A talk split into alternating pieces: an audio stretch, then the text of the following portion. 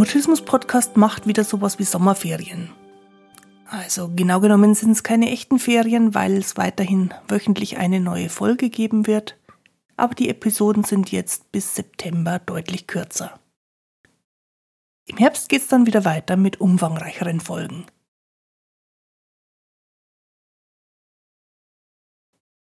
Grüß dich und schön, dass du da bist. Diese Sommerferienfolge vom Mutismus Podcast ist der erste Teil einer mehrteiligen Buchbesprechung. Ich werde nämlich oft gefragt, ob ich Lesematerial zum selektiven Mutismus empfehlen kann. Und dann muss ich immer zugeben, dass ich kaum Literatur speziell über selektiven Mutismus kenne, die ich als hilfreich und als empfehlenswert empfinde. Ich selber lese vor allem Bücher, die nicht auf eine spezielle Diagnose abstellen, sondern erklären, wie Menschen ganz allgemein funktionieren. Im Moment lese ich ein solches Buch, das davon handelt, wie das Nervensystem dafür sorgt, dass wir unterschiedliche Zustände, also unter anderem auch den Mutismuszustand, erleben können. Das Buch ist vor kurzem als deutsche Übersetzung erschienen. Es ist von Deb Danner und es heißt auf Deutsch der Vagusnerv als innerer Anker. Los geht's! Bevor ich dir mehr über das Buch erzähle, eine kleine Warnung vorab. Es geht dabei nicht um Mutismus. Genau genommen kommt das Wort Mutismus kein einziges Mal in dem ganzen Buch vor. Ziel des Buchs ist vielmehr zu erklären, wie Menschen funktionieren. Also alle Menschen. Menschen mit Mutismus, Menschen mit anderen Herausforderungen psychischer Art, Menschen, die sich selber in unterschiedlichen Zuständen erleben, aber niemals auf die Idee kommen würden, dass sie irgendwas Psychisches haben. Also Menschen ganz allgemein so wie Menschen eben sind.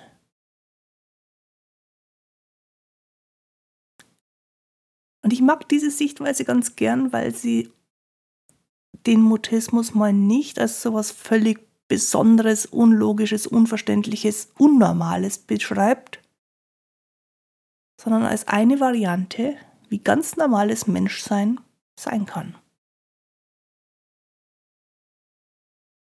Wir haben nämlich so rum betrachtet alle das gleiche Nervensystem.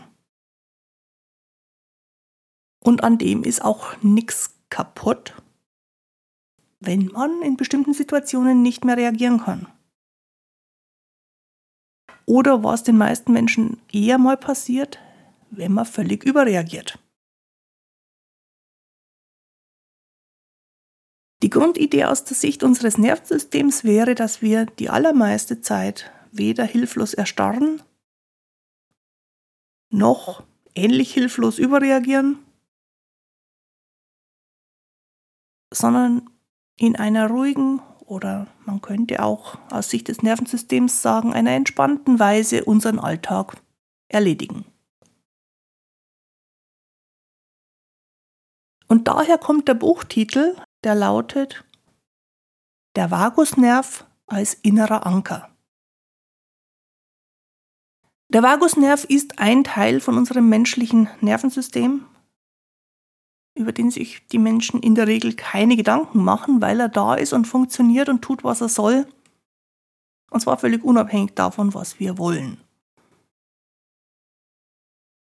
Ich finde die deutsche Übersetzung des Titels allerdings trotzdem ein bisschen verunglückt, denn dass dieser Nerv der innere Anker ist, stimmt nur in den entspannten Momenten.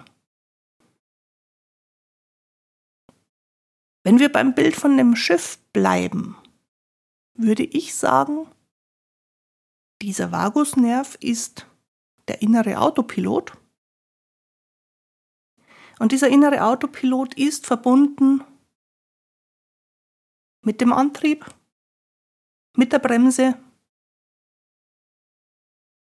mit dem Ruder, also der Steuerung, in welche Richtung es geht, und durchaus auch mit dem Anker, wenn wir uns mal als Menschen mit einem Schiff vergleichen. Aber ob wir geankert sind oder in eine bestimmte Richtung lenken oder Gas geben oder bremsen, das wird von diesem Autopiloten, von diesem eingebauten Mechanismus gesteuert. Und es ist weder das Ziel, noch ist es die Realität von Menschen, dass wir immer vor Anker liegen.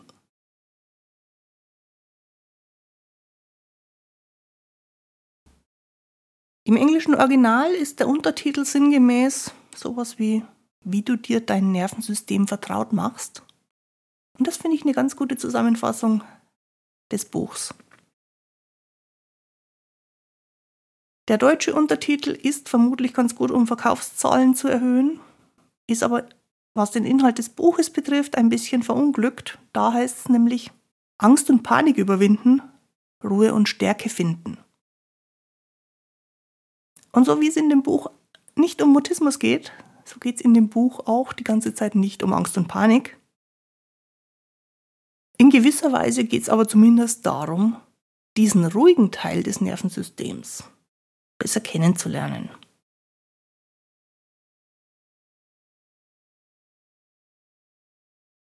Wenn du das Buch besorgst und das Lesen anfängst, würde ich dir empfehlen, nicht beim Vorwort zu starten.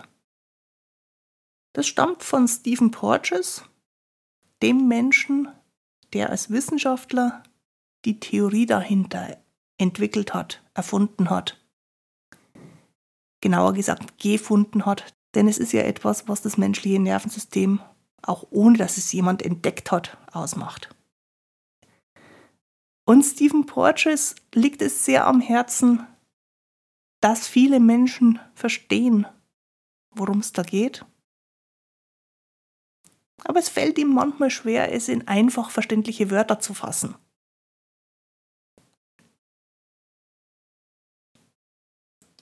Und auch bei diesem Vorwort zum Buch ist es, wenn man noch nichts drüber weiß, relativ schwierig, ihm zu folgen. Deswegen würde ich in dem Fall empfehlen, das Vorwort am Schluss zu lesen. Und in dieser Buchbesprechung kommen wir deswegen auch am Schluss auf Stephen Porges und sein Vorwort zurück.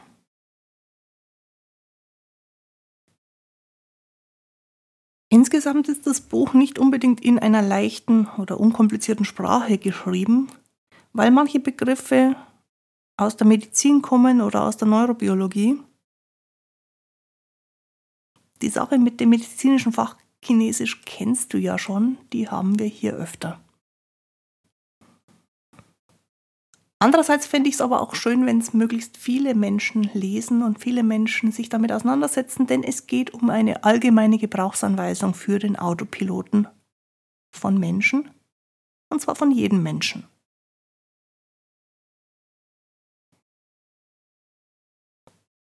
Eine der Fachbegrifflichkeiten, die immer wieder vorkommt, weil es halt um das menschliche Nervensystem geht, ist autonomes Nervensystem. Und ich glaube, dass es uns leichter verständlich wird, wenn wir es nicht als autonomes Nervensystem, sondern als automatisches Nervensystem oder eben als Autopilot bezeichnen. Autopilot, das ist das, was in technischen Fahrzeugen, also im Flugzeug, im Schiff, im Auto eingebaut ist, um dafür zu sorgen, dass der Weg von A nach B reguliert und organisiert abläuft Und in uns Menschen kümmert sich eben ein automatisch funktionierender Teil unserer eingebauten Steuerung darum, dass wir im Leben in den richtigen Betriebszuständen sind. Und es wird unterschieden zwischen drei verschiedenen Betriebszuständen, nämlich dem sozial verbundenen. Das ist, wenn wir uns ruhig, reflektiert sortiert fühlen, wenn wir Menschen um uns herum nicht nur ertragen, sondern gerne mögen, wenn Kontakt gut funktioniert.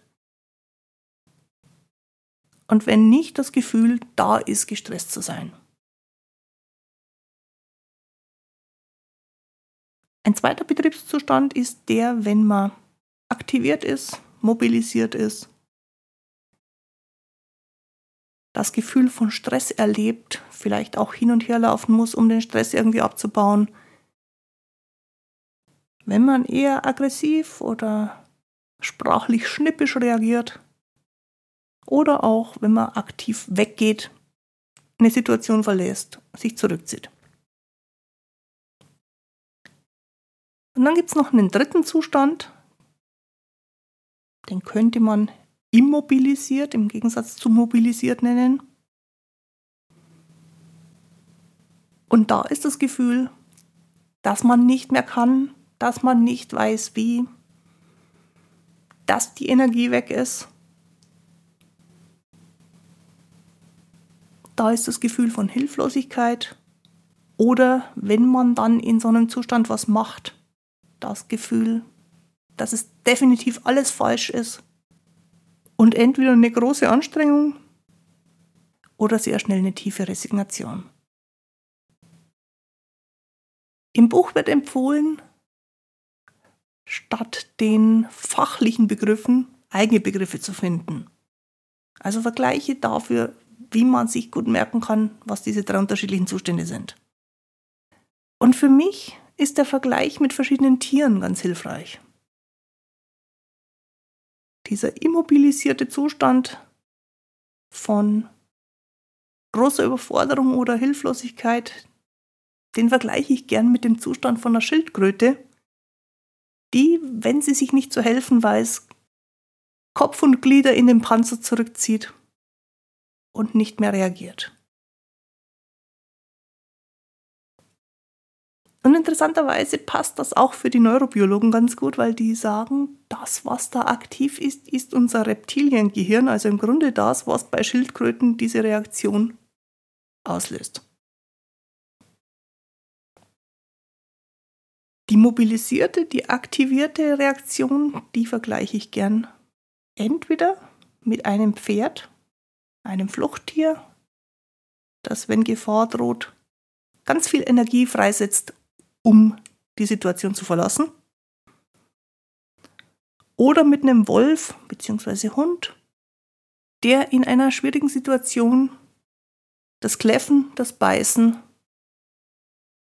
das aggressive Ausrasten als Methode hat.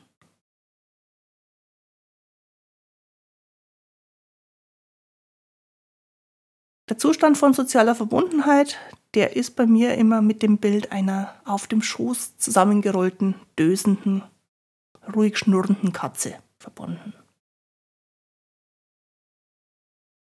Im Buch heißt es zu diesen unterschiedlichen Betriebszuständen, ich zitiere, wenn uns die innere Funktionsweise unserer Biologie ein Rätsel ist, haben wir das Gefühl, auf Gedeih und Verderb unbekannten, unerklärlichen und unvorhersehbaren Erfahrungen ausgeliefert zu sein.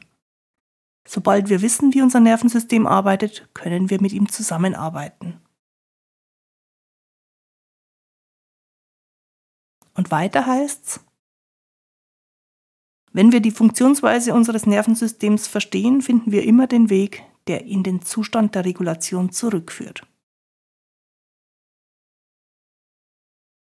Und die Idee dabei ist, dass wir möglichst viel im Zustand der schnurrenden, entspannten Katze sind und nicht so oft als Pferd auf der Flucht oder als Hund knurrend und bellend im Angriffsmodus.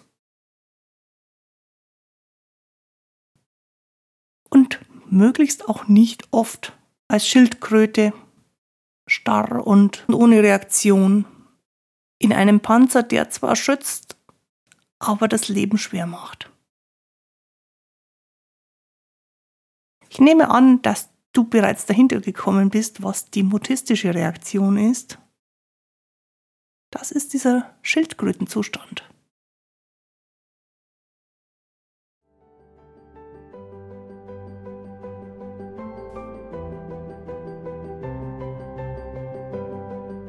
Die Infos zum Buch gibt's auf der Internetseite christinewinter.de-mutismus-podcast oder direkt in deiner Podcast-App in der Beschreibung zur heutigen Folge.